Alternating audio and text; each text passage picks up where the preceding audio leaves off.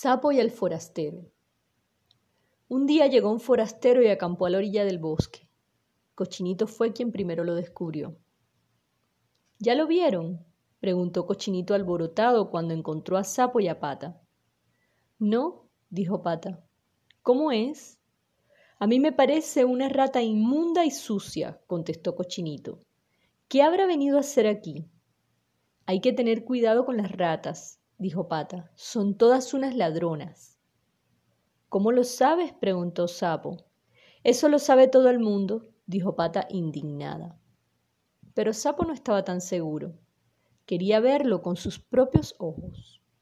Esa noche, al oscurecer, divisó un resplandor rojo en la distancia. Sapo se acercó sigilosamente. A la orilla del bosque vio una destartalada tienda de campaña. El forastero había puesto una olla al fuego y se sentía un olor delicioso. Sapo pensó que todo se veía muy acogedor.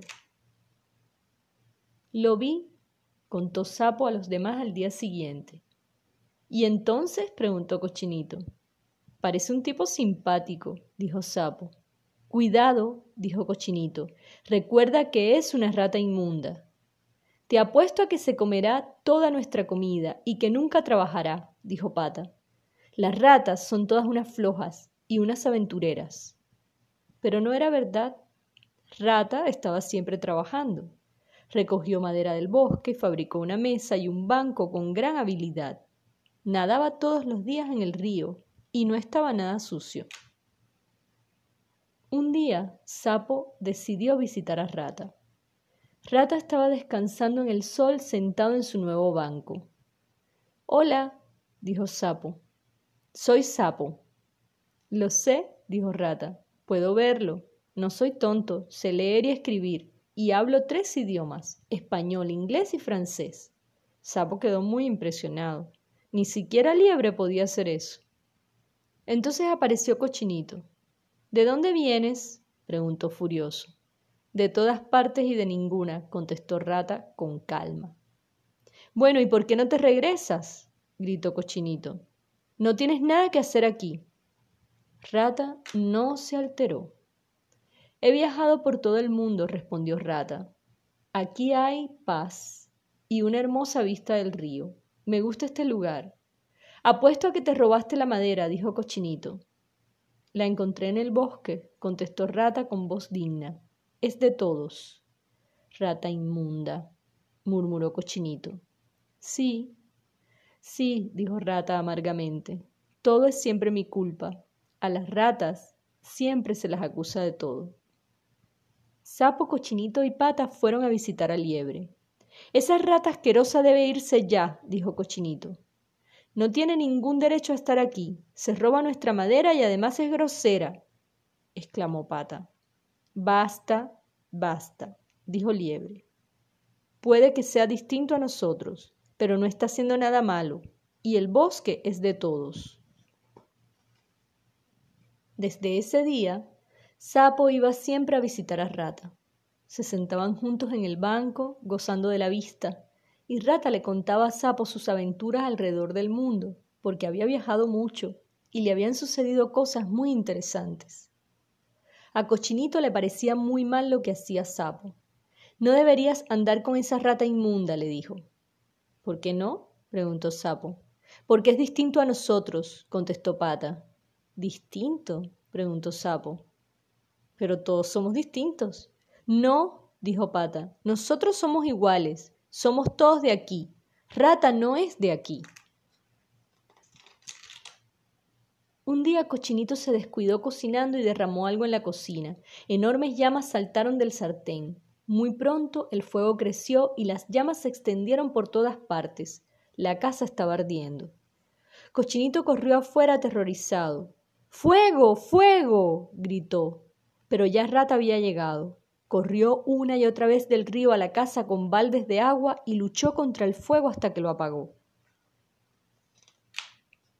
El techo de la casa de Cochinito quedó totalmente destruido. Los animales miraban atónitos. Cochinito se había quedado sin hogar, pero no tuvo que preocuparse. A la mañana siguiente apareció Rata con martillo y clavos. Rápido como un rayo, reparó la casa. Otro día, Liebre fue al río a buscar agua. De pronto se resbaló y cayó en la parte más profunda. Liebre no sabía nadar. ¡Auxilio! ¡Auxilio! gritó. Rata oyó los gritos y se lanzó audazmente al río. Sacó a Liebre y lo trajo a la orilla, sano y salvo.